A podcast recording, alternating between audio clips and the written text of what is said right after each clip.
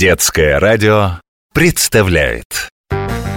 Очевидное и невероятное.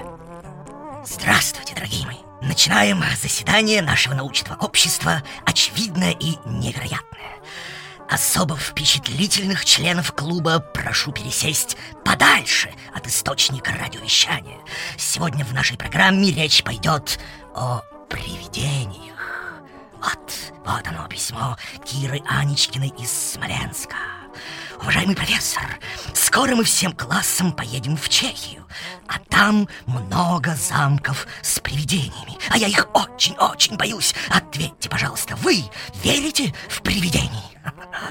Дорогая Кира, огромное спасибо за письмо. Неуловимые привидения, значит Ну что ж, поговорим и о них. И надеюсь, наш разговор поможет побороть неоправданные страхи не только вам, но и многим нашим радиослушателям. Заявляю сразу.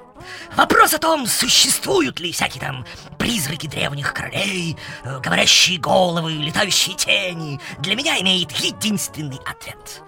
Нет, не существуют. Э, Правда, некоторые, конечно, утверждают, что видели этих невидимок собственными глазами, честное слово, но я уверен, это лишь выдумка, плод э, богатого воображения или мистификации.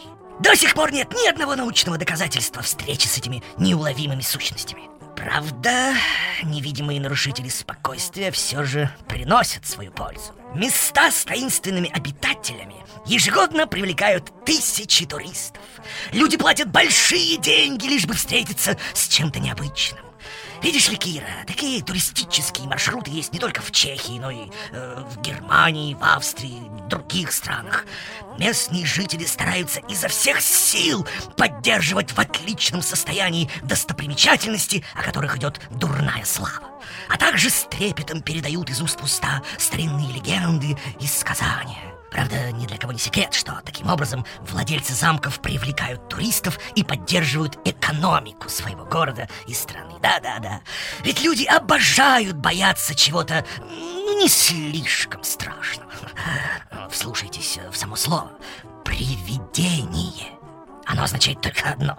Э, Привидение то, что привиделось. Э, То есть обман, сон, иллюзия, мистификация. То, чего нет на самом деле и не может быть. И в конце концов, важно ведь не найти доказательства, а получить впечатление. Так что, дорогая Кира, желаю вам захватывающего путешествия и до новых невероятностей, друзья.